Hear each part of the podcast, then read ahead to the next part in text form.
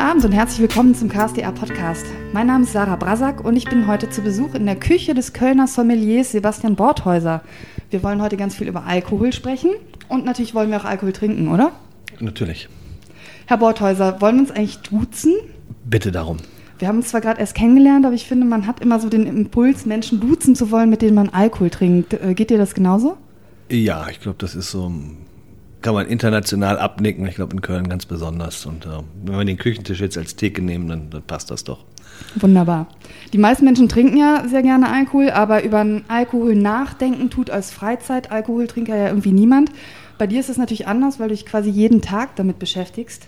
Und du schreibst für den Kölner Stadtanzeiger die Kolumne Köln kulinarisch, wo du über Essen und Alkohol äh, sprichst bzw. schreibst. Und ich finde, du machst das immer sehr unterhaltsam. Und deswegen habe ich dich rausgepickt, um die nächste halbe Stunde bis Stunde über Billigfusel und Angeberweine und fiese und tolle Trends und natürlich über Kater zu sprechen. Die wichtigste Frage zuerst. Sind Sommeliers eigentlich häufiger betrunken als der Durchschnittsmensch? Wie oft ist der Durchschnittsmensch betrunken, müsste ich jetzt wissen, dann könnte man das abgleichen. Ähm, das kommt ganz drauf an, muss ich sagen. Es gibt Phasen, da hat man Abstinenz. Das sollte man, also ich pflege das gerne für mich, weil dann einfach alles viel wird. Weil das Weinjahr, das unterteilt sich immer so in zwei zwei Hälften, die zwei Höhepunkte haben. Einmal, wenn im Frühjahr die neuen Weine kommen und probiert werden und dann ist es äh, auf großen Messen und natürlich auch immer mit Geselligkeit verbunden. Wenn man die Kollegen trifft, dann geht man natürlich viel aus und feiern. Dann ist man auch unterwegs und dann besucht man die Weingüter und probiert dort und dann das ist eine andere Zeit, als wenn man in Ruhe zu Hause sitzt am Schreibtisch und arbeitet. Ne? Also das, das, das staffelt sich schon. Aber abstinente Zeiten gehören einfach ähm, mit dazu zwingend, weil täglicher Kontakt ist täglicher Kontakt.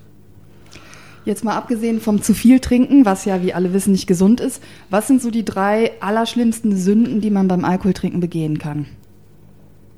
Also ich finde das ganz, ganz schlimm, wenn es einfach so um das sich besaufen geht. Also wenn man schlechtes, schlechtes Bier, schlechten Wein trinkt, um einfach voll zu werden. Das, das finde ich so ein bisschen äh, uncharmant. Also da kann man wirklich direkt auf, auf, auf Wodka gehen. Das ist ein reiner Alkohol, der hat keinen Nebengeschmack. Er hat 40 Volumenprozent und da ist man ganz schnell am Ziel. Ich, also ich, bevor es schlechten Bier oder schlechten Wein gibt, trinke ich lieber gar nicht. Da trinke ich lieber ein Glas Wasser oder einen Tee oder, oder wir werden später noch drüber reden, was ein Sommelier eigentlich so macht. Also vielleicht im klassischen Sinne im Restaurant, aber auch das, was du machst. Aber was ich mich so gefragt habe, wenn man als Sommelier im Restaurant arbeitet, da gibt es ja so die netten Gäste und vielleicht auch die etwas nervigeren Gäste. Was sind so Sätze, die man als Sommelier von Gästen gar nicht hören will oder auch nicht mehr hören kann? Mal so als kleinen Tipp für alle, die zuhören, für ihren nächsten Restaurantbesuch. Also was man gar nicht mehr hören kann, ist, dass bei jedem Weißwein kommt natürlich die, ähm, der, der Satz, der kann noch kälter, der muss noch ins Eis.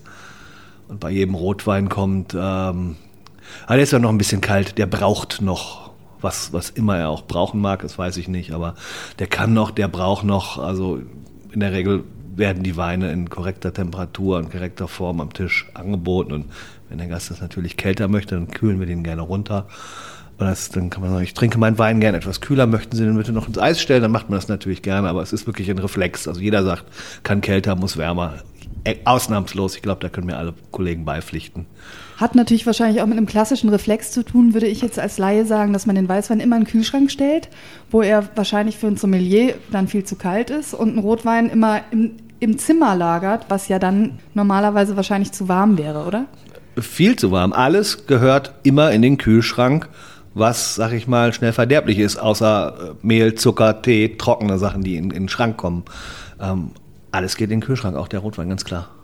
Oh, das würde ich jetzt mal, hätte ich, hätte ich jetzt auch nicht gewusst. Also ich mache das manchmal so, dass wenn ich dann Besuch habe, dann stelle ich ihn so eine Viertelstunde vorher rein, weil ich irgendwie mal gehört habe, dass Zimmertemperatur eben nicht die Zimmertemperatur ist, die wir haben, über 20 Grad, aber dass der wirklich komplett in den Kühlschrank gehört, wusste ich nicht. Ab 20 Grad oder ab, ab, ab, über 18 Grad diffundiert der Alkohol schneller und nimmt damit auch die Aromastoffe mit. Und da der Rotwein in der Regel auch immer ein bisschen hochprozentiger ist als der Weißwein, geht es dann noch schneller. Das heißt, er ist schneller um, wenn er bei einer normalen Temperatur in der Küche steht. Deshalb immer runterkühlen und dann rechtzeitig rausholen. Ich sage auch gerne kühl einschenken. Im Glas wird er schneller warm, als einem lieb ist. Und wenn er einmal warm geworden ist und durchoxidiert, dann ist er halt kaputt. Und im Kühlschrank, da hat er einfach ein längeres Leben und hat man länger, hat man länger Freude dran. Ne? Also du meinst vor allen Dingen in den Kühlschrank, wenn er schon auf ist? Oder ja, schon ja, aber auch okay. zum Lagern. Ist mhm. es in der Küche oder in der Wohnung völlig, völlig falsch. Außer ich hab, ich schlafe gerne mit Fenster auf ein kühles Schlafzimmer. Ich heize, heiz da nie, da, da sind immer 14 Grad. Dann kann man auch mal eine Kiste unters Bett legen. Aber in der Regel ist die Wohnung nicht ein Ort, um Wein zu, zu aufzubewahren, zu lagern für welche Zeit auch immer. Das kann schon zwei Wochen sein. Und ich sehe das oft in so Einbauküchen auch, dann ist so ein, so ein Fach neben dem Herd direkt, wo man Flaschen reinschieben stellen kann. Direkt neben dem Herd. Das ist totale, totale Irrsinn. Du merkst schon an der Art, wie ich Fragen stelle, dass ich so zur Kategorie Leute gehöre, mhm. die sich grundsätzlich für Wein interessieren, aber nicht so richtig viel Ahnung haben und natürlich auch gerne wissen möchten, kann man auch im Discounter ein Schnäppchen schießen oder sollte man das nicht? Ähm, wir kommen jetzt aber erst zu der kleinen Challenge, die ich vorbereitet habe. Ich habe drei Weine mitgebracht, die mhm. wir jetzt zusammen probieren. Und ich verrate natürlich vorab nicht, wo ich die her habe. Die könnten jetzt auch alle von einem Discounterladen sein mhm. zum Beispiel. Es sind zwei Weißweine und ein Rotwein. Mhm. Und äh, da frage ich mich, ist es grundsätzlich eigentlich okay, über den Abend verteilt Rot und Weiß irgendwie wild durcheinander zu trinken oder droht da erhöhter Kateralarm? Also man soll trinken, woran man Freude hat. Also ich halte nichts von, von, von, von Maßregelung oder Regelung. Wein muss Spaß machen. Wein äh, ist, ist demokratisch, Wein soll Freude bringen und dann Rot, Weiß, rückwärts, vorwärts, wie man Lust hat. Ne? Okay, gut. Hätte ja sein können, dass du sagst, au, äh, Weißwein auf Rotwein rate ich nicht, weil dann und so, aber ist völlig egal, Alkohol ist Alkohol, ja? Al Alkohol, das, das, Schlimme darin sind die 12,5 Volumenprozent, nicht die Farbe oder der, äh, die sonstigen Inhaltsstoffe, die, die wir drin haben. Ist, äh, Alkohol ist das Schlimme daran, Feierabend. Alles andere ist Unsinn. Okay, dann fangen wir mit dem ersten an. Ja. Ich bin sehr gespannt und für alle, die jetzt halt zuhören und nicht sehen, was hier passiert, er probiert gerade und zwar einen Wein mit einer weißen Farbe, wenn man das so sagen darf. Also es ist ein heller Wein, kein Rotwein. Ja, ja deine ja. Meinung zu diesem Wein? In der Nase ist aromatisch, also das ist ein Sauvignon Blanc. Ähm, das ist eine, ist eine, einfache Bauart. Man sieht auch schon, das ist ein bisschen hochgesprudelt. Es hat ein bisschen Kohlensäure gekriegt bei der Füllung. Ähm, das jetzt einfach vom, vom äußeren Blick, wenn man die Nase reinhält, merkt man schon diese typische Sauvignon-Aromatik. Ist aber nicht ganz sauber, muss ich sagen. Es ist ein bisschen speckig, rauchig, ein bisschen Achselschweiß haben wir mit dabei. Früher war das so die. Ein bisschen Achselschweiß? Ja, Achselschweiß oder, oder, nasse Katze. Das ist, wenn es nicht richtig reif ist, wenn wir so grüne Noten mit haben, dann kann das ein bisschen in diese Richtung tendieren. Müssen wir mal probieren jetzt. Achselschweiß, das Wort muss ich gerade nochmal wiederholen. Während ihr probiert, das. Ähm kenne sonst immer Abgang und äh, mhm. Johannisbeere und Schokolade, aber Achselschweiß nicht. So, und was meinst du? Ja, ist auch am Gaumen auch ein bisschen schlicht, ist ein bisschen maskiert, ist ein bisschen Restsüße drauf, wie schon man schon gesehen hat im Glas, ist ein bisschen, bisschen aufgesprudelt, dass er ein bisschen Frische kriegt. Also es ist ein ganz, ganz, wie sag mal, das ist eine ganz schlichte Qualität, ganz, ähm, sag ich mal, wo man sich mal kurz bückt am Regal. Ist nichts, was auf Augenhöhe angepriesen wird. Okay, finde ich sehr interessant. Ich löse jetzt mal auf, was das mhm. ist. Ähm, das ist ein Sauvignon Blanc, in mhm. der Tat, mhm. aus Neuseeland mhm. äh, mit dem Namen Marlborough 2019 und ich habe den bei Lidl für 3,99 Euro gekauft. Marlborough ist die Herkunft, das ist äh, die Südinsel von Neuseeland, ist ganz bekannt für diesen Art von Sauvignon Blanc, also diese expressive, fruchtaromatische Nase. Äh, 2019 ist, ist, der Jahrgang und äh, ja, Lidl bestätigt das, was ich gesagt habe. 3,99. Das ist äh, einfache Machart. Das ist ein bisschen äh, aufgesprudelt geworden. Das ist aus Neuseeland hier hintransportiert werden in großen Mengen, in Flaschen mit Label und Karton drauf. Also wenn man das alles runterrechnet, den ganzen Transport und den Gewinn, dann ist das doch ein ganz einfach gestricktes Schlückchen. Ich gebe ja ganz offen zu, ich weiß natürlich, dass es bessere Sauvignon Blancs gibt, mhm. aber ich finde den durchaus lecker, also im Sinne von süffig. Mhm. Oute ich mich jetzt wahrscheinlich als totale, wie nennt man das, Gut. als Weinlaien. Völlig ja. okay. Es aber ist, ich war gespannt, ist. was du dazu sagst. Es ist, was mhm. es ist. Es ist erkennbar als Sauvignon Blanc, also Nase reingehalten, es ist sofort da, es ist diese expressive Aromatik. Man kann natürlich den Achselschweiß auch ein bisschen umschreiben, indem man sagt, das ist Tomatenlaub, dann hat man so ein bisschen mediterranere Komponente mit drin. Ne? Aber wir haben bei den, Süd, äh, ähm, bei den Neuseeländern immer diese wirklich so ausdrucksstarke Aromate, die springt fast wie so ein Flakscheinwerfer aus dem, aus dem Glas mhm. einem entgegen und ähm, ja, jung, frisch, schlank. Ist es für dich grundsätzlich verwerflich, Discounterweine zu kaufen? Na, was, was heißt, nein, überhaupt gar nicht, weil ich meine, es gibt Menschen, die wollen Wein trinken und die können nicht 10 Euro dafür zahlen. Soll ich es denen verbieten? Nein, ich meine, wenn wir über das reden, was ein Sommelier macht oder was ich mache oder über den, dieses, dieses Fine Wining, wie man immer sagt, das ist ja nur, das ist ja nur die Spitze des ganz großen Eisbergs dieser Weinproduktion. Der Rest, der geht ja irgendwo hin und der wird ja getrunken von Menschen. Und ähm, was soll man mit dem Finger auf die zeigen? Das ist immer die Frage, wo ich sage, nein. Ähm, das wird getrunken, zu Recht getrunken von Menschen jeden Tag. Und das hat alles seinen Markt, sein, seine Käufer, seine Kunden und, und zu Recht. Was ist so für dich grundsätzlich die absolut unterste Preisgrenze für Wein? Also wo sagst du Leute, für mich persönlich, es, lasst es bleiben. Ja, also wo würdest du jetzt sagen, wenn ihr wirklich was ansatzweise Gutes trinken wollt, nicht unter X Euro. Gibt es da so Ich würde das nicht unbedingt über Preis skalieren. Ich finde das auch schade, dass wir auch dann, dass wir das immer auf diese Preisdebatte kommen. Das ist ein sehr deutsches Thema, dass man einfach schaut, was, was, was, was kostet das, anstatt zu gucken, was ist das? Was, was will ich überhaupt haben? Oder was habe ich für mich für einen Anspruch, was ich überhaupt haben will? Wenn, wenn das für dich reicht mit dem Needle, dann ist das total okay. Dann ist das total okay. Oft kommen die Leute mal und sagen so mal, das ist, ich trinke das sehr gerne, das ist doch gut, oder? Dann kann ich sagen, das ist gut, wenn dir das schmeckt. Aber wenn ich jetzt bezeigen soll, wie gut die Qualität dieses Weines ist, dann sage ich, das ist ein ganz schlichtes Weinchen, weil es nichts anderes ist. Was war die Frage vorweg noch? Was für dich die unterste Preisgrenze Die unterste wäre? Preisklasse. Also wenn du eine Empfehlung ja, abgeben mein, meine, müsstest, ich, ne? ich würde keine Preisempfehlung abgeben. Ich würde nur sagen, dass man mal schaut, wenn man wirklich sagt, wie trinke ich Wein? Wenn ich jetzt jeden Tag eine Flasche trinke und gucken muss, ich mache eine gewisse Strecke, dann muss ich auch aufs Budget gucken. Aber ich würde nicht so weit gehen, dass ich sage, es, man, es gibt immer diese Schwelle, wo manche sagen, es ist 8 Euro, es sind 10 Euro. Ich würde immer sagen, trinkt Wein von einem Winzer. Ne? Denn das, was wir hier im Glas haben aus, aus Neuseeland, das ist Abfüllerware. Das wird von irgendwelchen Leuten, von Hunderten von Leuten angebaut, wird an Großkellereien geliefert, wird gefüllt, dann wird das hier probiert, dann sagt Lidl, wir wollen das und das und das Aromaprofil haben, dann wird das dahin rauf hingedengelt und dann steht das hier im Regal. Das heißt, das ist gemacht. Das ist nicht ein Wein, der ähm, seine Herkunft spiegelt, wo er herkommt, der die Arbeit eines Winzers spiegelt. Deshalb würde ich sagen, ein Wind, wenn ich, sobald ich einen Winzer auf dem Etikett habe, habe ich die kürzeste Strecke von einem Genussmittel, was Wein ja immer noch ist. Ist kein Lebensmittel, ist ein Genussmittel. Die kürzeste Strecke vom Produzenten zum Endverbraucher.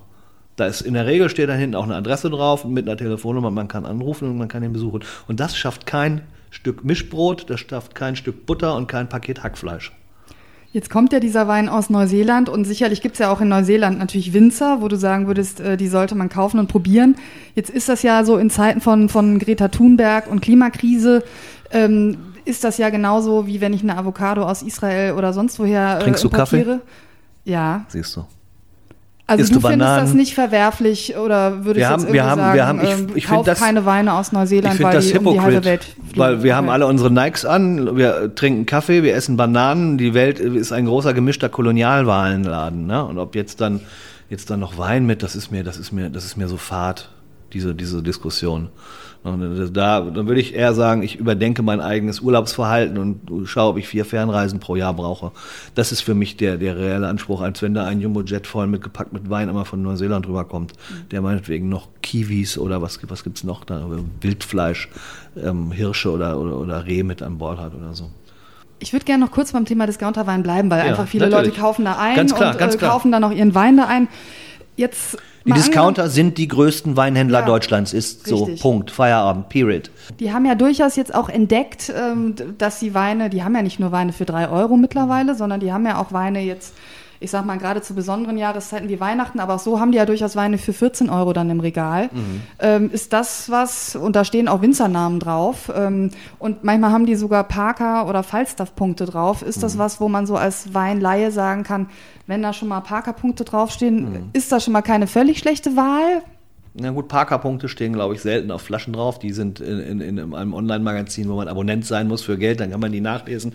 Punkte sind natürlich, ähm, geben in gewisser Weise natürlich ähm, eine, Richtlinie. Ne? Egal wer jetzt punktet, ob es, ob es ähm, XY Zimmermann ist. Das gibt natürlich eine Richtschnur, das heißt, das ist schon mal ganz gut.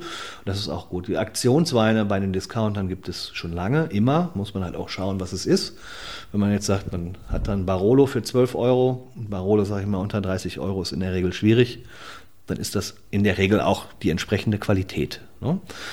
Ähm, aber es muss ja nicht immer nur der Hard Discount sein. Köln hat es relativ gut, dadurch, dass wir in den Reves, in den Ramatis eigene Weinabteilungen haben, die mit extra Einkauf versorgt werden, die über das Rewe-Rahmenprogramm hinausgehen. Und da sind ganz viele Winzer bei und gerade deutsche Winzer. Und ähm, da haben wir in Köln wirklich einen ziemlichen Heimvorteil. Also wenn ich mal in Hamburg in den Supermarkt gucke, was da in Wein steht, das sieht bitter aus. Und da haben wir hier wirklich Glück, auch haben viele Reves, habe ich jetzt gesehen, mittlerweile Kühlschränke weil die schnellste getrunkene Flasche Wein in Deutschland ist immer noch die nach Feierabend. Ne? Also, dann guckt auch, wer trinkt was, wie viel und wovon. Und ähm, der meiste Weinkonsum ist nach dem Einkaufen. Und früher war die Stunde vom Einkauf bis nach Hause, ähm, die Zeit war eine Stunde und die ist jetzt heute noch verkürzt auf eine halbe, weil man den Wein schon gekühlt im Supermarkt kauft und auch gute Sachen kriegt. Und das finde ich persönlich begrüßenswert. Ähm, es ist sonst immer der große Kampf zwischen Fachhandel und, und Supermarkt, wobei ich nochmal unterscheiden möchte in Hard Discount, also wirklich Lidl, Aldi äh, und, und normalen Rewe, wo ich sage, warum soll denn dort um Gottes Namen nicht guter Wein zu kaufen sein? Wem fällt denn da ein Zacken aus der Krone? Ja? Okay, wir äh, wollen jetzt direkt zum zweiten Wein gehen. Das ist nämlich ein Rotwein. Und äh, ich bin sehr gespannt, was du jetzt davon hältst. Und äh, er hält gerade seine Nase in dieses äh, Weinglas. Ja. Ich trinke den übrigens auch gerade schon und mhm. finde den auch gut. Findest das nur gut? mal vorweg. Mhm. Okay, bist du, bist du ein Spätburgunder-Typ? Ja, finde ich gut. Ja, mhm. Spätburgunder würde ich jetzt einfach mal sagen. Ich lehne mich weit aus dem Fenster. Vielleicht lehnst du dich weit aus dem Fenster, ja? Vielleicht auch nicht, muss man probieren. Es ist ein bisschen dunkel dafür, aber es ist sonst ansonsten relativ hell, transparent. Es könnte schon hinhauen. Schauen wir mal, wie es schmeckt. Ist, ist schon was Deutsches, aber weitergehen würde ich jetzt mal nicht. Ich lehne mich einfach mal raus. Es ist nicht rein, es ist eine Cuvée. Also ich würde sagen, wenn Spätbewohner ist, ein bisschen Dornfelder mit drauf. Und ähm, das ist eine mittlere Qualität, sage ich mal. Das kann auch gut sein, dass das im Rewe steht und 6, 7, 7, 7, 8 Euro, 8 Euro kostet. Ich würde sagen, wir schrappen knapp unter einem Zehner, vielleicht an den Zehner ran, aber ich würde sagen, wir sind ein bisschen drunter. Das schmeckt gut, das hat eine schöne Frucht. Das ist nicht zu astringent, also über den Gerbstoff. Viele Leute ja so ein bisschen als bitter äh, empfinden. Das kann man ganz gut trinken. Okay, dann sage ich jetzt mal, was es ist. Es ist tatsächlich ein Wein aus dem Rewe, ja. aber es ist ein portugiesischer Wein für 12,99 Euro hey. und der heißt Drink Me. Äh, und ich kann das jetzt natürlich nicht aussprechen. Das ist irgendwie bei Rada Doc Vigno Tinto aus 2017 von dem sehr angesagten mm. Winzer Nieport. Wow. So. Super. Und das war eine Empfehlung das löse ich jetzt auch direkt auf. Ich mhm. war nämlich im Rewe Ramati ja. am Zülpicher Platz, von dem du eben gesprochen hast. Und ich bin zu dem Mitarbeiter dort gegangen und habe gesagt, gib mir einen Wein, mit dem ich ein Sommelier überraschen kann. Super. Und dann fragt er direkt, welcher Sommelier? Und ich sagte Sebastian Borthäuser und er sagte, alles klar. So, dann wollte er erst einen Lieblingswein vorschlagen, den habe ich jetzt schon wieder vergessen. Dann sagte ich, nee, nee, ich will den ja überraschen. So, und dann hat er mir den vorgeschlagen und sagte, ähm, über den könnt ihr sicher reden und ich soll dich auch ganz lieb grüßen. Super, der Mann Thorsten. heißt Thorsten Kiss. Ja, Thorsten, gut gemacht. Ja, prima, prima Wein, habe ich große Freude dran. Super. Genau. Und ja, er sagte eben, das wäre so ein typischer Wein, das finde ich ganz interessant. Ähm, der so auch natürlich für so eine coole, hippe, jüngere Zielgruppe gemacht ist. Das war auch so ein Wein, bei dem ich vorm Regal gestanden hätte und gesagt hätte, cooles Etikett. Mhm. Weil wir wissen ja wahrscheinlich beide, dass viele Leute, mhm. wenn sie nicht wissen, welchen Wein sie kaufen, durchaus gucken, wie sieht das Etikett aus. Stellst du das auch so fest und findest du das irgendwie daneben oder muss man einfach nur feststellen, dass man da oft in die Falle tappt, wenn man das tut? Ah, ich finde, Falle klingt immer so, so, so verdächtig. Ich meine, im Zweifel hat man eine Flasche Wein, die man nicht austrinken mag. Ne? Man hat mal, mal kurz was im Mund, was nicht geschmeckt hat. Das ist ja jetzt kein Drama. Irgendwie jetzt ist Winter, man macht bestimmt irgendwie mal ein paar Rouladen oder schiebt was in den Ofen, dann kriegt man den halt, dann kauft man halt was Neues. Ähm, Gut, im Rewe hat man natürlich Glück, dass wir den Thorsten Kiste haben, den kann man fragen, haben wir eine Beratung. Das hat nicht jeder Supermarkt, das ist natürlich ein großes Plus, aber ein schönes Etikett ist schon gut. Ich gehe aber erstmal natürlich aus, wenn wir einen Supermarkt haben, der sich die Mühe macht, so ein Programm hinzustellen, dann kauft er auch keinen Quatsch ein. So, ne? Das heißt, dann ist einfach auch ein bisschen Neugier und Mut gefragt. Und wenn es ein gutes Etikett ist, klar, mitnehmen, aufmachen, probieren. Immer, immer, immer aufmachen und probieren. Das ist das Schlimmste, was man überhaupt machen kann, ist, dass man sagt, den kenne ich, der schmeckt mir.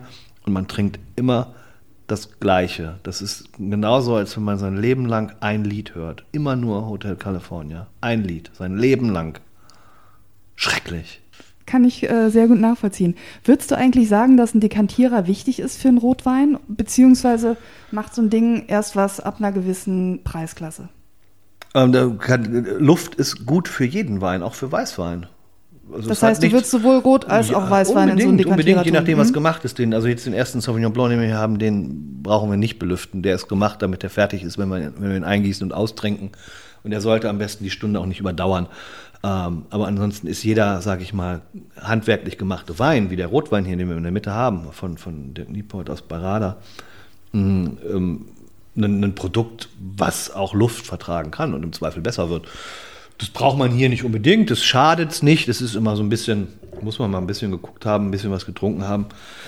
Macht man in der Regel mit etwas kräftigeren Weinen, die so sehr jung sind. Und das kann Weißweine, je nachdem, wie sie gemacht sind, genauso betreffen. Also es ist nicht unbedingt eine Unterscheidung, die sich strikt an der Farbe festmacht, sondern eher an der Frage, wie ist dieser Wein gemacht? War der im Holz? Ist der reduktiv oder oxidativ ausgebaut? Das ist jetzt ein bisschen verwirrendes Fachgequatsche, aber man merkt ja auch schon, ist es ein leichter Wein oder ist es ein bisschen kräftig. Ne? Und wenn man jetzt, sag ich mal, ein Vigno Verde trinkt, das ist ein leichter Wein, der ist zum Trinken, da muss man, muss man überhaupt nichts nachdenken. Der hat einen Schraubverschluss, den trinkt man aus. Schnell am besten. So. Und alles andere kann man mal probieren. Man merkt ja, wenn es schlechter wird. Wenn man sich nicht sicher ist, einfach probieren. Das sind Erfahrungswerte, die einen selber weiterbringen. Ne? Im Zweifel geht der Wein ein bisschen in die Knie, muss man eine neue Flasche aufmachen. Ich würde gern äh, einmal kurz das Thema Korken ansprechen. Ja. Und zwar war ich im Juli äh, in Italien und habe da einen Winzer besucht und der hat gesagt, also Italiener würden Weine nicht akzeptieren, die äh, keinen Korken haben. Und jetzt haben wir ja in Deutschland mittlerweile sehr viele Weine, sozusagen, die einen Verschluss haben. Mhm. Durchaus auch Rotweine. Was ist das jetzt mit dem Korken? Braucht er einen? Haben die besten Weine immer einen Korken? Kann man daraus irgendwas ablesen? Da können wir jetzt bis nächsten Donnerstag drüber reden. Ähm, es sind natürlich die Mittelmeerländer, die, wo traditionell auch Korkeichen wachsen. In Italien nicht so viel wie in Spanien und Portugal. Ähm, da ist das natürlich Teil der Tradition. Ähm, es ist nicht ganz wahr, dass die Kunden das nicht akzeptieren würden. Es gibt genauso gut Beispiele in Italien, die auch Schrauber machen, wo ich den Winzer gefragt habe, wie kann das denn sein? Ich denke, der italienische Markt kollabiert sofort und schreit nach Mama, wenn, äh, wenn, ähm, ein Schrauber drauf ist. Äh, und er sagt, es ist überhaupt nichts passiert. Also, es ist die große Frage. Ne? Also es gibt eine große Verschiebung. Also vor 15, 20 Jahren wurde das hier auch noch heftig diskutiert. Mittlerweile ist es so, dass teilweise ganz, also Franken zum Beispiel ist sehr weit vorne da, wenn es darum geht zu schrauben und auch ihre besten Weine. Es ist einfach eine Frage, ähm, es gibt immer mehr Wein auf der Welt, es gibt nicht mehr Kork, es gibt immer mehr Weintrinker, es gibt die meisten Weine sind schlichte Qualitäten. Wenn wir über Top-Weine sprechen, das sind Marginalien, prozentual gesprochen auf dem Weltweinmarkt. Und da macht es komplett Sinn, das zu schrauben. Weil ähm, wenn, ich, wenn wir jetzt hier sitzen und wir geben richtig Gas und wir machen das Mikro aus und sagen, wir trinken noch eine Flasche und ziehen die auf, dann wollen wir, dass die so ist wie die zweite oder wie die davor. Und dann, dass wir nicht ritzeln müssen, ob das jetzt Kork ist, wenn wir eine unterschiedliche Entwicklung haben. Und das macht da schon Sinn. Ne? Wir kommen zum dritten Wein. Ja. Ein Orange-Wein. Ein Orange-Wein, genau. Er war auf dem Etikett als Weißwein äh, deklariert, mhm, aber mhm. äh, ist es natürlich, sieht man schon an der Farbe, ein unfiltrierter Wein. Das kann man, glaube ich, schon an dem Orange erkennen, oder? An das Orange ist ein, äh, unfiltriert erkennt man an, der, an dem Trüben und das Orange ist ähm, Resultat dadurch, dass er auf den Schalen gelegen hat, der Weißwein, wie ein Rotwein das sonst tut. Und Weißwein, sonst werden die Trauben abgepresst und dann der Saft sofort vergoren. Bei Rotwein wird die Traube gepresst und man lässt die Traube im Most liegen, damit wir eine Extraktion der roten Farbpigmente in den Schalen haben. Denn Rotwein hat, jeder der Tafeltrauben ist, weiß das, die sind innen auch weiß. Das heißt, die Farbe ist nur in den Schalen.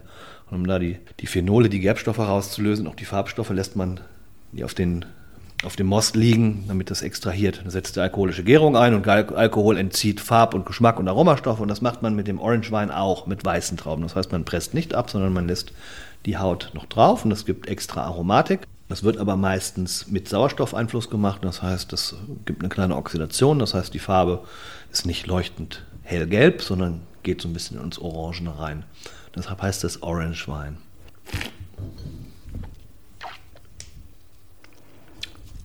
Tja, was oh, sagst du dazu? Das schmeckt mir. Es hat einen feinen Gerbstoff. Es geht gar nicht so sehr um die, um die vordergründige Frucht. Das ist auch immer ein bisschen schwierig bei diesen Maische vergorenen Weißweinen, den Orange-Weißweinen, das zu sagen. Außer es sind aromatische Sorten wie Gewürztraminer, Muscatella oder Sauvignon, dann riecht man es schon noch. Aber wenn wir ein bisschen was Neutraleres haben, dann ist es oft schwierig, da jetzt Rebsortencharakter zu kriegen. Aber es ist, ähm, es ist sehr sauber in der Nase, sehr klar. Am Gaumen haben wir wirklich schön, fast wie ein leichter Rotwein oder wie der Rotwein, den wir hier haben aus Parade. Also sehr zarte Gerbstoffe. Am Gaumen kann man bestimmt schön zu essen. Ich finde es sehr animierend zu trinken. Also es hat eine gewisse Frische, ohne dass er zu sehr über die Säure gesteuert ist. Macht mir Freude. Ich okay. kann nicht sagen, wo das herkommt. Das kann überall her sein. Ich löse dann auf, das ist jetzt äh, ein Wein für 16,99 Euro, mhm. also der teuerste. Ähm, und das ist ein Bianco di Ampeleia, ein mhm. äh, 2018, also ein Costa Toscana Bianco. Mhm, genau, ähm, das ist ein Projekt von Elisabetta Foradori, äh, Ampeleia. Das ist ähm, bei Rocco Tederigi unten um, in der Maremma liegt das. Und das ist, dürfte dann eine Cuvée von den weißen Sorten sein, die dort angebaut werden. Ja, genau. Das war jetzt ein unfiltrierter Wein, den wir gerade getrunken haben. Ja. Und ähm, ich würde es gerne nutzen, um auf das Thema Vin naturell oder Naturwein oder mhm. wie man das nennt und auch auf das Thema Biowein zu kommen. Mhm. Ähm, ich war neulich in einer eher neuen, sehr ambitionierten Weinbar mitten in der Stadt. Den mhm. Namen nenne ich jetzt nicht, aber du mhm. weißt wahrscheinlich, was ich meine. Natürlich. Und da sagte mir der junge und ähm, durchaus pädagogisch ambitionierte Kellner, dass also in diesen Weinen, die wir normalerweise kaufen mhm. und die wir auch, wie du vorhin sagtest, als Naturprodukt bezeichnen, dass da zum Teil hunderte Zusatzstoffe undeklariert drin sein dürfen. Und er sagte sogar Beton. Und ich war so, was? Beton? Kannst du mal was zu diesen äh, Zusatzstoffen sagen, die da alle drin sind und die wir trinken in dem Glauben, dass Wein ein total natürliches Produkt ist? Ja, wir, wir trinken die nicht. Wir müssen vorsichtig sein mit dem Begriff Zusatzstoffe. Denn Zusatz habe ich, wenn ich was, was, etwas dazu, etwas reingebe, dazugebe, was de facto im, im Wein drin bleibt. Und ähm, das habe ich eigentlich nicht. Das habe ich nur beim Schwefel und der ist deklariert über 10 Milligramm auf dem Etikett. Das ist europäisches Recht. Das heißt, ähm, die Stoffe, über die der Kollege gesprochen hat, das sind ähm, technische Hilfsmittel, so werden die bezeichnet. Das heißt, da gibt es eine bunte Reihe, die ähm, kann man auch nachsehen in so einem EU-Dokument im Internet. Das sind so circa 50 und ähm, die sind als Helfer dafür da, um Sachen zu korrigieren. Ich meine, letztendlich ist es Wein eine Sache, die von alleine geht, wenn man Zeit hat und sorgfältig arbeitet. So, wenn man jetzt anfängt, aber ähm, Millionen Flaschen zu machen, weil man den Markt bedienen muss und der Markt jetzt auch 2019, jetzt schon 2019 er trinken will, dann muss das schnell gehen. Das heißt, ich muss auf die Tube drücken. Und wenn ich auf die Tube drücke, dann mache ich alles schnell, schnell, schnell. Dann ist meine Produktionskette schnell. Und dann muss ich anfangen zu fummeln. So, und dann wird gefiltert, was er sagte mit dem Beton, das ist ein Filterstoff, das ist Bentonit, das ist fein aufgemahlenes Gesteinsmehl. Das holt alle Trubteilchen raus, die im Wein sind, wenn die alkoholische Gärung fertig ist und das, man muss es beschleunigen, dann gibt man das dazu und dann, dann wird der schön klar, damit der schön blitzsauber ist. Ne? Weil man immer wollte, dass seine Weine sauber strahlend im Kelch sind. So, jetzt der Orange Wein ist nicht sauber strahlend, der ist, ich sag mal, eher so seidenmatt, wie früher bei den Urlaubsfotos konnte man immer sagen, will man glänzend oder seidenmatt. Das ist jetzt der letzte Wein, den wir gerade getrunken haben. Genau, ne? der letzte mhm. Wein, den wir getrunken haben, der ist jetzt seidenmatt. Ich habe immer seidenmatt genommen, weil glänzend, da sieht man die Fingerabdrücke immer so drauf. Und ich glaube, das ist ein ganz gutes Beispiel auch auf diesen blitzsauber gemachten Wein. Da sieht man schnell die Fingerabdrücke drauf. Da ist viel gefummelt. Da gibt es viel Zeugs, aber das ist dann, das betrifft dann wirklich Sachen, wo ich sage, wir sind in, im Discounter, im, im, im Low-Price-Bereich. Wenn wir einem, bei, von einem Winzer trinken, in der Regel wird das nicht gemacht. Und der letzte Wein, den wir jetzt hier haben, Orange, das ist auch ein Demeter-Wein. Das heißt, es ist ähm, die, die höchste Eskalationsstufe von biologisch und biologisch dynamisch angebautem Wein. Also das sind ganz, ganz wenige Hilfsmittel, die dort noch benutzt werden dürfen, dürfen, nicht müssen. Das ist nicht, nicht ähm, fakultativ, dass das gemacht werden muss. Das ist nur, bleibt optional über bis hin zu gar nichts. Ja? Und diese technischen Hilfsmittel, die gehen in der Regel auch wieder raus. Ne? Das ist halt, da schmeiße ich Bentonit drauf. Das hole ich natürlich, wird das wieder rausgefiltert und ist das weg. Das wird kritisch natürlich dann, wenn ich zum Beispiel Aufsäure und dazu Zitronensäure verwende und ich habe Zitronensäure, die gentechnisch verändert ist oder die künstlich hergestellt ist. Da gibt es Leute, die reagieren allergisch drauf. Und auch wenn ich die nachher wieder rausnehme, dann ist es immer noch nicht erwiesen, was ist da für ein Reaktionspotenzial. Oder wenn ich kläre mit Eiweiß und ich habe Eiweißallergiker. Eiweiß muss ich erst draufschreiben ab 25 Milligramm, wenn sie drin bleiben. Aber ich kann sie wieder rausfiltern. Das heißt, ich kann eigentlich Tonnen davon da reinwerfen, wenn ich es nachher wieder raushole. Aber es war Eiweiß im Getränk. Und jeder, der eine ordentliche Allergie hat, sei es auf Meeresfrüchte oder irgendwas, und Eiweißallergien sind sensible Themen, ähm, das kann schon heikel sein. Insofern sind dann diese biologischen, biodynamischen oder Naturweine natürlich eine Alternative. Ne? Weil, wenn ich sage filtern, ähm, da haben wir verschiedene Möglichkeiten. Ne? Also wir können ähm, Präparate nehmen aus, aus Krebspanzern, wir können aus Schweine- oder Rindegelatine nehmen und das ist eigentlich lustig, denn Wein ist per Weingesetz ein Getränk, was nur aus Weintrauben hergestellt werden darf. Ich darf es aber behandeln mit Produkten von einem halben Zoo letztendlich. Ne? Also und das auch der Biowein. Also der Biowein darf auch mit äh, tierischen Produkten behandelt werden.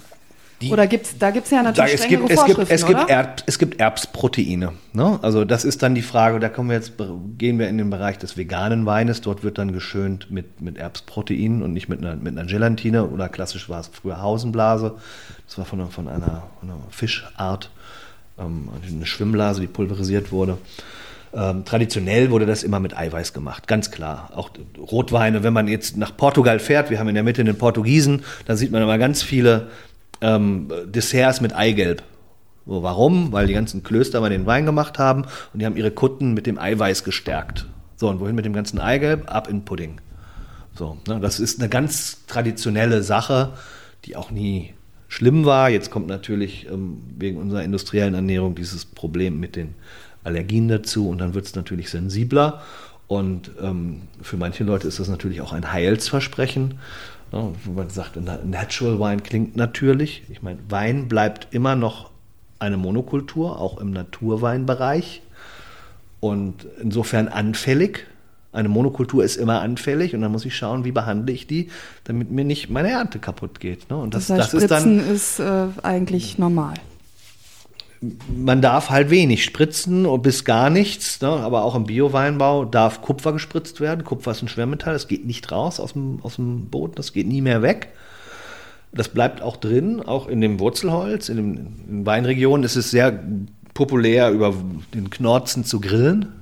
Ist gesundheitstechnisch eigentlich das Schlimmste, was man machen kann, weil da wirklich das ganze Kupfer von der Spritzerei drin ist, was man sich dann ins Grillfleisch prügelt. Ne? Diesen Wein, den wir gerade getrunken haben, also diesen Orange Wein, ich fand den jetzt auch sehr trinkbar. Ich war aber auch schon zum Beispiel auf einer Messe, es gibt ja immer mehr Weinmessen, mhm. auch in Köln, auf so einer Vin Naturel Messe, mhm. im Stadtgarten war das im vergangenen Jahr. Und da habe ich schon viele Weine probiert, die mir einfach zu verrückt waren. Also die mhm. schmecken dann extrem vergoren da kann ich mir maximal vorstellen, die mal zu einem total interessanten Gericht vielleicht in Kombination zu trinken. Mhm. Aber jetzt so ein Glas Wein mit Freunden am Abend aus der Kategorie war für mich jetzt sehr schwer vorstellbar. Ist das so, weil man sich da erst dran gewöhnen muss, so wie man sich an Sojamilch im Kaffee gewöhnen muss, wie, wie Milch, wenn man einfach Milch gewohnt war? Das natürlich, klar. Wenn man jetzt wirklich die ganze Zeit nur äh, blitzsauber gemachte Weine getrunken hat, ähm, dann ist das eine Umstellung, an die man sich aber sehr gut gewöhnen kann.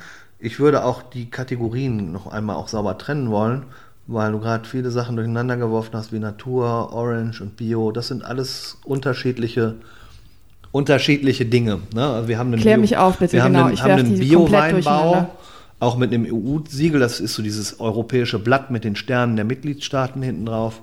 Das ist so die kleinste Eskalationsstufe. Dann haben wir das Demeter-Zeichen, das ist die höchste. Das ist dann der biodynamische ähm, Weinbau schon, der bezieht dann nicht nur den, den Anbau ähm, der Trauben mit ein, sondern auch das Arbeiten im Keller und hat ein ganzheitliches Weltsicht auf die Natur, in der man diesen Wein anbaut. Das heißt, er bezieht auch Tiere mit rein. Viele Betriebe pflügen mit Pferden und dann haben wir gleich den Dung im Berg und das ist alles, dass man in einem geschlossenen Kreislauf denkt nach, nach Rudolf Steiner. Orange Wein ist eigentlich erstmal nur eine Methode, einen Wein zu machen, nämlich wie schon beschrieben, dass wir den Weißwein auf den Schalen liegen lassen.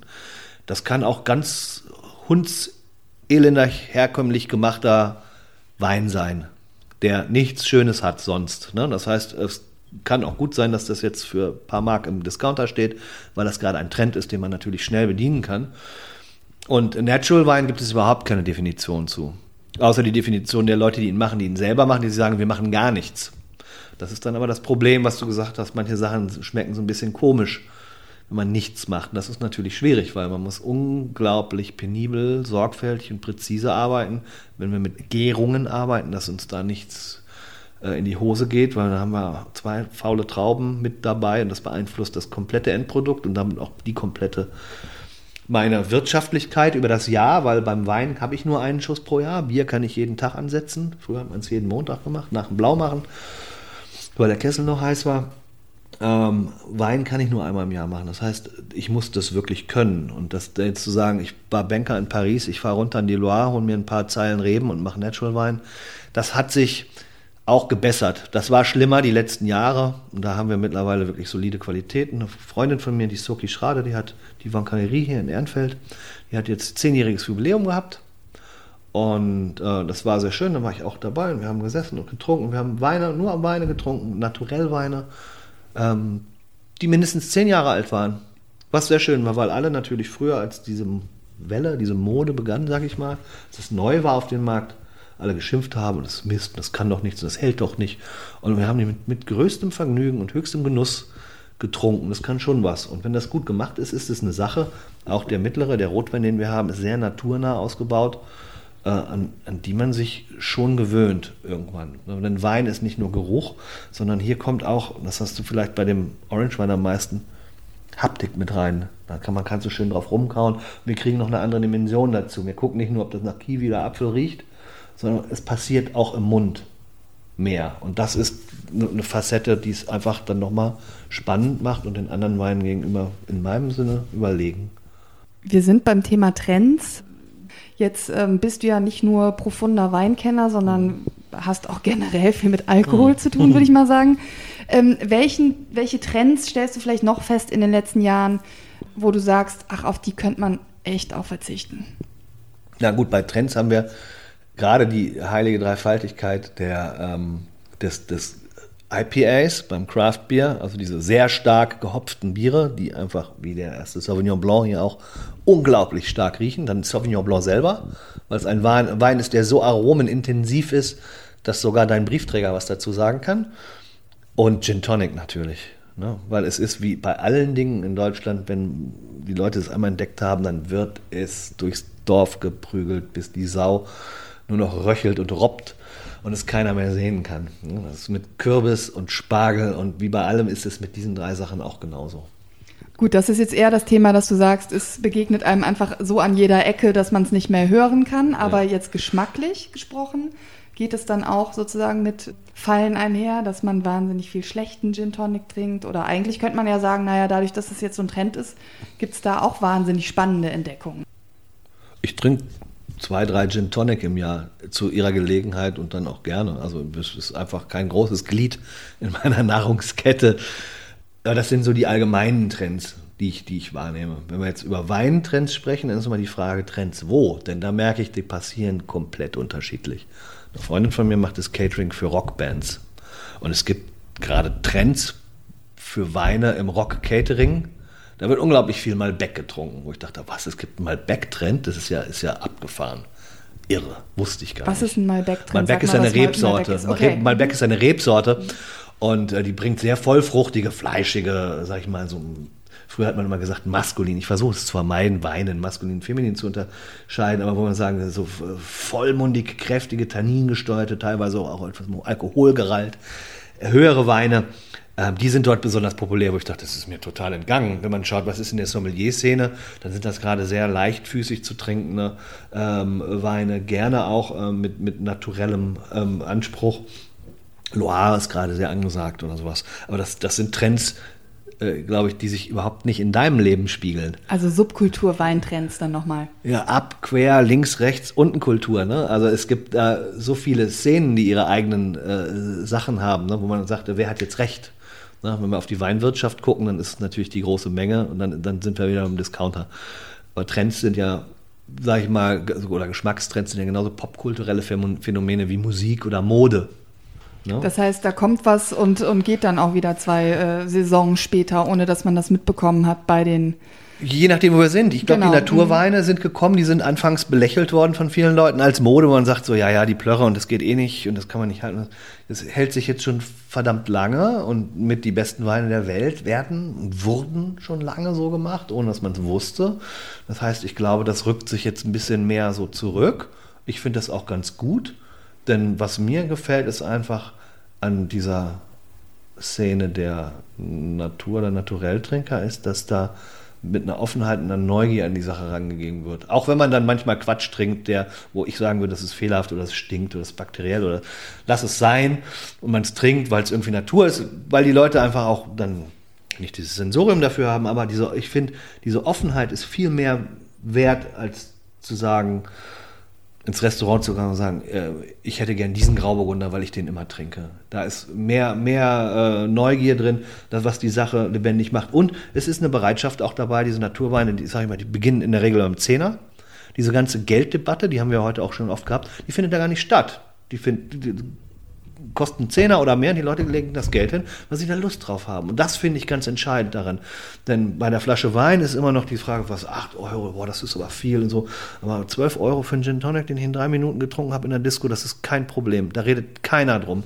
Oder, oder noch ganz andere Dinge, die am Wochenende beim Ausgang konsumiert werden, die mehr Geld kosten. Ne? Und wenn ich sage, wenn man zu dritt ist und jeder kauft eine Flasche Wein für 8 Euro, dann hat man drei verschiedene Geschmäcker. Und wenn man sagt, und wir trinken ganz Sauvignon Blanc, ja, dann nimmt man einen aus Neuseeland, dann nimmt man einen aus Deutschland und guckt mal, was die Franzosen machen. Und dann sagt man mal, guck mal, was Sauvignon Blanc macht. Isst ein bisschen was dazu und hat einen guten Abend. Und danach hat man auch eine Flasche getrunken. Und man hat irgendwie mehr Zeit zusammen und beieinander als ein Gin Tonic. Ich meine, Gin Tonic kann natürlich, ich will jetzt nicht auf diesen armen Gin Tonic einschlagen, das kann natürlich auch toll mach sein. ruhig, ist immer unterhaltsam. Aber ähm, diese Preisdebatte nochmal aufzuhalten. Und das finde ich auch sehr schön, dass das da offenbar keine Rolle spielt. Oder weniger. Wir haben noch überhaupt nicht so richtig über deinen Beruf gesprochen. Also unter Sommelier stellen sich, glaube ich, äh, viele Leute unterschiedliche Dinge auch vor. Möglicherweise schillernde Persönlichkeiten oder graue Eminenzen hinter den Starköchen in irgendwelchen Sternrestaurants. Ich habe mal bei Wikipedia nachgeguckt, was ja immer so das erste Nachschlaglexikon heute ist. Und da steht unter Sommelier, Sommeliers bezeichnet man als die Menschen, die in Restaurants speziell für die Getränke zuständigen Kellner. Da habe ich mich gefragt, bist du mit dieser Beschreibung einverstanden? Absolut. Ähm, ein Kollege aus Berlin, ein Koch, der Christian Lose, hat das mal sehr schön gefragt, als er sagte, was machst du? Und dann habe ich was erzählt von dem Restaurant, wo ich arbeite. Er sagte, nein, was machst du? Ich so, ja, Koch oder Kellner? Und das finde ich ganz gut, weil das ist die Entscheidung Unterscheidung letztendlich. Du bist Koch oder Kellner. Und ob du als Kellner jetzt Besteck polierst oder dich um Wein ich bin Kellner, bin ich total d'accord mit. Ich äh, hatte mich gewundert mit der Bezeichnung, weil ich mit Kellner natürlich jemanden assoziiere, der bringt das Essen, also der ist sozusagen der Überbringer von Dingen, die andere Leute gemacht haben. Das bist du natürlich auch, aber du machst ja auch mehr. Du wählst ja auch aus, du guckst, welcher Wein passt zu welchem Essen und so. Und das ist was für mich, wo ich jetzt sagen würde, da ist Kellner so ein bisschen untertrieben vielleicht, oder? Kellner ist einfach schade, weil Kellner, der Beruf des Kellners war anfangs so, bis in die frühen 70er Jahre noch, war eigentlich der Beruf, der das größte Renommee hatte. Man ging in das Hotel, oh, weil da der Maître war, der Herr, so und so. Köche waren damals ein Scheiß. Das hat sich komplett geändert. Heute sind die Köche die Stars und keiner kümmert sich mehr um den Service. Sondern wir haben Leute, die gehen ins Restaurant und die maulen über den Service. Das heißt, äh, es gibt da diese, diese, es ist eigentlich ein so wunderbarer Beruf, in dem man arbeitet. Natürlich ist es eine Dienstleistung, ist nichts anderes als ein Automechaniker. Nur es sind ja die schönen Dinge des Lebens. Der hat äh, unglaublich einen Einbruch an, an Wertschätzung erlitten. Aber nichtsdestotrotz, ähm, das ist ja, was die anderen sagen, das ist ja nicht mein Problem. Äh, ich habe das immer sehr, sehr, sehr gerne mit großer Freude gemacht. Und der Sommelier ist natürlich dann in dieser Karriereleiter des Kellnerseins äh, die Endstufe. Hm, Das ist das, Das heißt, dann hat man es als Kellner geschafft, ja? man wirtschaftet im Restaurant mit Speisen und Getränken und wenn das Restaurant sich entscheidet, eine Person einzustellen, die sich darum kümmert, auch mit den Getränken, möglichst viel Gewinn natürlich, ein Betrieb muss leben, wir müssen Leute bezahlen, die da arbeiten, zu erwirtschaften und das quasi als eigene Stelle zu machen. Ne, In der Küche stehen 14 Leute, aber der Sommelier ist allein und hat vielleicht einen Kommissommelier, eine Hilfe. Aber das ist sehr wichtig und das ist letztendlich dafür da, den Leuten einen schönen Abend zu machen. Ne? Die Teller bringen dann natürlich die anderen, aber das Quäntchen Wein zur perfekten Essen, zu dem Gesamterlebnis, das ist der Sommelier. Das ist halt nicht nur Wein, sondern es fängt beim Champagner an und auch das Mineralwasser, wenn die Stammgäste wollen, du weißt, okay, das ist die Frau da, die nimmt immer still handwarm. Er hätte gerne immer eiskalt und Vollgas, sich das zu merken und zu gucken, dass die Leute das gar nicht bestellen müssen, sondern sie kommen rein und wissen, dass das steht da und sie fühlen sich wohl und aufgehoben. Das gehört genauso dazu. Das ist nicht nur den Korken ziehen in der Flasche, das kann jeder. Vielleicht erzählst du einmal kurz, wie du da überhaupt zu gekommen bist, weil das ist ja jetzt wahrlich kein Beruf, wo man als Vierjähriger sagt, ich werde eines Tages mal Sommelier, so wie man Polizist oder sonstiges sagt. Jetzt mal ganz platt gefragt, hattest du einfach Freude am Alkohol und hast du irgendwann gesagt, das muss ich machen oder? Na, ich sag mal, wer abstinent lebt, rutscht wahrscheinlich nicht so gut rein in den Beruf. Aber bei mir kam das wirklich über das Essen. Das Essen war bei mir immer da. Wir waren früher Selbstversorger. Wir hatten einen eigenen Garten, eigene Schweine geschlachtet, eingemacht, gesammelt. Und es wurde immer, ich habe meine Mutter ist eine sehr gute Köchin. Es wurde immer gut gegessen und getrunken. Das war wichtig. Und irgendwann kam dann halt später nach dem Bier der Wein dazu. Das kam auf dem Weg. Und nach, nach die Universität mit Kellnerjobs oder Gastronomiejobs bezahlt habe, ist nach dem Magister die Gastronomie geblieben. Und ähm, dann kam der Wein und dann habe ich mich mit akademischem Inbrunst in die Thematik gestürzt und dann bin ich letztendlich beim Sommelier geendet. Und jetzt, seitdem ich seit fünf Jahren nicht mehr im Restaurant bin, kommt mir das Studium wieder zugute, indem ich unter anderem für den Stadtanzeiger, aber auch noch für weitere Genussmagazine arbeite, schreibe ich hatte ja schon am Anfang gesagt, wir werden natürlich auch über das Thema Wein und Angeben sprechen, weil ich finde, das gehört irgendwie auch manchmal zusammen.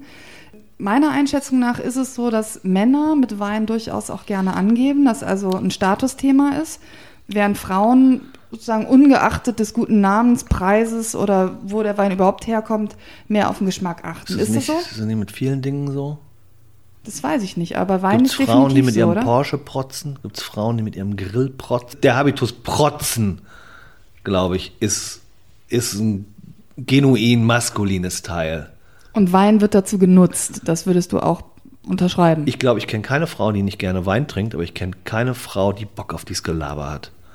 Ja, dann habe ich das, dann habe ich im Keller, dann habe ich das getrunken und gestern das und wo, dann der Jahrgang war, war der Chateau, Bar, ihr schlag mich tot. Kenne ich nicht von Frauen, nein. Das ist, glaube ich, so ein Defekt von, von Jungs. Wo wir beim Thema Angeberwein sind, was ist der teuerste Wein, den du jemals getrunken hast? Ich glaube, das ist ein Wein, und das muss ich ehrlich sagen, das ist ein Wein, den ich nicht selber bezahlt habe. Insofern kann ich es nicht sagen.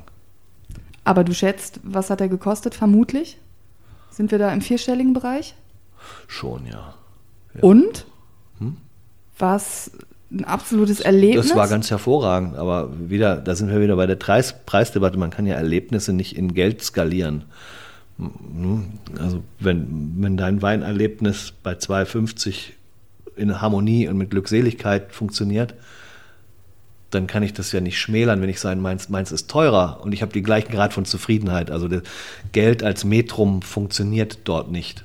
Aber das sind natürlich dann ganz besondere Weine, wenn man dann schaut, okay, wie, wie alt, der ist jetzt 100 Jahre alt gewesen oder sowas und das schmeckt noch und das ist ein Lebensmittel. Und man überlegt, was war dann zu der Zeit, wer hat da noch gelebt, wer da noch tot, was ist alles passiert in der Zeit. Ne? Man, wenn man da so ein bisschen kulturell rangeht, jetzt nicht nur, wie schmeckt das, es ist ja nicht nur der Geschmack, sondern dann oft auch die Person, die sagt, magst du ein Stück mittrinken? Na, nimm dir mal ein Glas, kriegst du so schnell nicht wieder, wahrscheinlich nie mehr. Ähm, dann ist das was Besonderes, ganz klar. Das, und das ist überhaupt nicht, das ist ganz individuell und das ist dann für einen allein oder vielleicht dann zwischen der Person, die einen fragt noch oder auch selbst wenn man jetzt Leute zu Gast hat und was, was Schönes hat. Ne? Man will ja immer, dass, es, dass seine Leute sich wohlfühlen. Ne? Und wenn ich Gäste habe, die sich wohlfühlen mit einem einfachen Wein, dann, dann gibt es das. Und wenn ich Gäste habe, die gerne gut trinken, dann gehen wir in den Keller und dann trinken wir was Gutes. Es geht ja um diese Geselligkeit, was du am Anfang gesagt hast, wo man dann schnell zum Du neigt auch, weil, weil man sich wohlfühlt, weil es gut ist, weil keine Barriere mehr da ist, weil man sich nicht mehr sitzen muss, sondern weil man einfach sitzt und erzählt und die Zeit vergisst. Schmeckt ja. man einen Unterschied zwischen einem 200 Euro und einem 2000, Wein, 2000 Euro Wein? Ich glaube schon die Annahme, dass ein 200 Wein, äh, 200 Euro Wein ähm, zehnmal besser schmeckt als der 20 Euro Wein, das, das ist eine, eine Gleichung, die nicht funktioniert. Auch mit den 2000 nicht. Ich glaube, das Einzige, was funktioniert, ist, dass die Erwartung so hochgeschraubt wird, dass man de facto nur enttäuscht sein kann. Das heißt, das sind Weine, wo ich so tief sein muss in der Materie. Ähm, ich gieße übrigens natürlich. gerade ein, deswegen das Eingießgeräusch hier. Entschuldigung, ich wollte ja. dich nicht unterbrechen. Dass man wissen muss, worum es sich da handelt. Das ist wie mit der Musik. Wenn ich jetzt sage, wir gehen aus heute Abend, hat ein Freund damals mit mir gemacht, ich wusste nicht, wo es hingeht, es ging in die Musikhochschule, äh, nicht äh, in, in, in, ins ins, ähm, in die Uni in Köln und im Saal von den Musikwissenschaftlern gab es ein Konzert, das fand im Dunkeln statt und das war ähm, Karl-Heinz Stockhausen, war selber da und es war ein äh, Konzert mit der Quadrophonie, wo man Töne dreidimensional im Raum wahrnehmen konnte. Und ich glaube, wenn das wenn man da Leute mit hinnimmt, die nicht wissen, wer Stockhausen ist und die keine Fable für Musik haben und nicht überhaupt beim Begriff Stockhausen schon wissen, worum es da gehen könnte, die würden da sitzen und denken, was ist denn das für ein Quatsch? Haben die gekifft? Ja, das heißt, man muss das auch einordnen können. Wenn man es einem, einem, normalen Menschen hinstellt und sagt, diese Flasche hat 2000 Euro gekostet, es kann egal, es ist egal, was drin ist. Die Leute werden sagen so, bestenfalls noch schmeckt wie Wein. Nach dem Alkoholtrinken kommt manchmal der Kater ja. und auch darüber müssen wir natürlich sprechen. Welcher Alkohol sorgt für besonders schlimmen Kater? Wenn man gute Sachen trinkt, geht es einem natürlich nicht so schlecht, wie man Dinge trinkt, die manipuliert worden sind. Wenn ich jetzt sage, wir haben einen mittelmäßigen Wein, der musste hoch, der hat viel Zucker, um die Fehler zu maskieren und muss dann sehr hoch abgeschwefelt werden. Und manche Leute reagieren da allergisch drauf. Das ist dann schon, man nimmt mehr zu sich, als man eigentlich möchte. Man möchte eigentlich nur den Wein haben, das pur haben. Ähm, klar, wenn man viel Billiges trinkt, also ich sag mal jetzt, bestes Beispiel zur Saison ist der Glühwein. Das ist Schrottüberschusswein aus EU-Produktionen mit Aromastoffen und, und Zuckerersatz, also nicht mehr richtigen Zucker, sondern Glucose, Fructose. Sirup. Das sind, das sind Sachen, das ist gefummelt. Und wenn man davon viel trinkt, hat man natürlich einen Kopf. Ganz klar. Aber wenn ich jetzt, wenn wir jetzt hier sitzen, machen die zwei Flaschen, den weißen und den roten leer, stehen wir morgen auf und gehen arbeiten. Das ist, glaube ich, kein Problem. Was ist wichtig? Bewegung an der frischen Luft. Bewegung an der frischen Luft und hören, was der innere Schweinehund sagt, was man essen soll. Und, und da was muss man, ist das weltbeste Katerrezept für dich? Also für mich, ich habe gemerkt, für mich ist es sehr gut Sushi und Sake. Und am besten raus nach Düsseldorf spazieren gehen. Und, oh ja, Düsseldorf gesagt. Äh, spazieren gehen an der frischen Luft und dann gutes Sushi essen und schönen Sake, nicht zu viel, ein, zwei und das, weil man ist so übersäuert und das ist sehr basisch und das nivelliert das schon wieder, aber ansonsten Bewegung in der frischen Luft. Also ein Kontersake sozusagen. Also ein bisschen Alkohol ist dann auch erlaubt am nächsten Tag. Ja, das ist ja nur ein kleiner. Eigentlich sollte man es nicht machen. Nein, man muss wieder auf normal Null kommen, sonst zieht man das durch die Woche und hat dann so eine schleichende Toleranz und das ist vom Teufel auch natürlich. Wir müssen leider zum Ende kommen. Ich fände es aber schön, wenn du den äh, Menschen, die uns noch zuhören, die gerne Wein trinken oder sonstigen Alkohol, noch ein paar Insider-Tipps äh, für Köln geben könntest. Welche Bars in Köln oder meinetwegen auch im Kölner Umland sind für dich so ein absolutes Besuchsmuss, wenn man sagt, ich habe irgendwie Lust, mich mit dem Thema Wein zu beschäftigen? Ich gehe in Köln gerne ins Tanika. Wo ist das? Das ist ähm, da am Isaac-Rabin-Platz Ecke Beethovenstraße. Die haben eine einfache italienische Küche, die ist für jeden leistbar. Das ist für, für Studenten bis Gutverdiener. Die haben gute Produktküche, schönen, schönen Fisch und haben gute Weine mit einer schönen Beratung. Der Kollege Falk macht es da. Da kann man gut trinken, wenn man Lust hat. Einfach gibt es ein einfaches Gläschen und man kriegt auch ein Gespräch. Also man wird an die Hand genommen, wenn man interessiert ist. Man sitzt nicht wie Ochs vorm Berg, wenn man Bock hat, was zu probieren. Ähm, wenn man einen Taler mehr ausgeben will, ist die Henne Weinbar sehr schön ist der Fabrice Tum. Der macht einen sehr, sehr guten Job. Und, ähm, das ist auch mitten in der Kölner Innenstadt gut zu erreichen. in der, ne? in der, in Pfeilstraße, genau. Mhm. Und eine Straße weiter am Friesenwall ist die Bar Rix von der Valentine Mühlberger. Das ist ganz klein, ganz muckelig und die hat auch immer wunderschöne Sachen auf. Die hat wechselndes Programm, thematisch. Da ist viel Bewegung drin. Also wenn man alle zwei Wochen da reinkommt, dann kriegt man immer was Neues ins Glas. Das finde ich auch spannend, einfach um den, den Horizont so ein bisschen aufzufächern und zu erweitern. Ne? Und wirklich auch Leute, die einen an die Hand nehmen und wissen, was hat man das letzte Mal getrunken, was hat ihm geschmeckt und da anknüpfen können. Ich glaube, das ist ganz wichtig, weil, weil man selber tappt man ja oft manchmal ein bisschen im Dunkeln, dass da wirklich jemand ist, der sagt, oh, das hat dir gefallen, probier mal das. Ein bisschen die Neugier auch ein bisschen befeuern und so, dass man, dass man beibleibt und dass wir alle irgendwann besser trinken. Jetzt mal angenommen, man will nicht nur einen Abend lang ausgehen, sondern sagt, ach, am Wochenende so ein mhm. Ausflug finde ich gut. Mhm. Wir haben ja den einen oder anderen Winzer durchaus in der Region, der, der sich auch lohnt.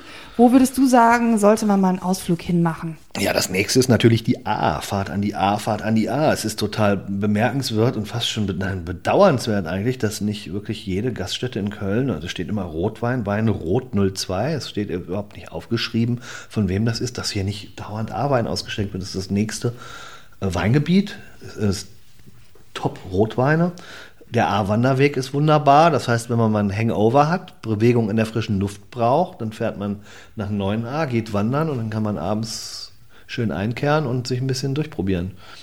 Jetzt musst du aber mindestens mal einen Namen droppen, wo du irgendwie sagst. Ähm, Paul Schumacher hat eine wunderbare Beiz dabei in Marienthal. Der macht ganz spektakuläre Weine. Der ist sehr nah an Bio drauf dran ähm, oder sehr naturnah. Ähm, Julia Bertram ähm, im Ahrtal, macht ganz hervorragende Spätburgunder, leicht, filigran, zart, wunderschön zu trinken, hat nichts mit der süßen Marmelade zu tun, an die unsere Eltern vielleicht noch denken. denken. Das ist ganz, ganz, ganz hervorragende Ware. Natürlich die großen Stotten und, und Meier Nekel, das sind, sind die Ikonen des Gebiets, das kostet natürlich auch alles nur Markt, aber gerade, gerade Bertram und, und ähm, Paul Schumacher haben wir wieder bei der Preissache sind, auch im Einstiegssegment Sachen, die sind begreifbar, die sind kapierbar und die machen unglaubliche Freude, weil sie sich einfach wie von selber trinken. Ne, das ist immer das Metrum überhaupt, auch wenn man Freunde da hat. Welche Flasche war am ersten leer? Welche Flasche war am ersten leer? Die beste. So, und wenn man da anknüpft und da weitermacht, dann hat man irgendwann einen sich synchron senkenden Füllstandslevel. Vielen Dank für dieses schöne Gespräch. Gerne, vielen Dank. Merkst du den Alkohol eigentlich? Schon? Natürlich.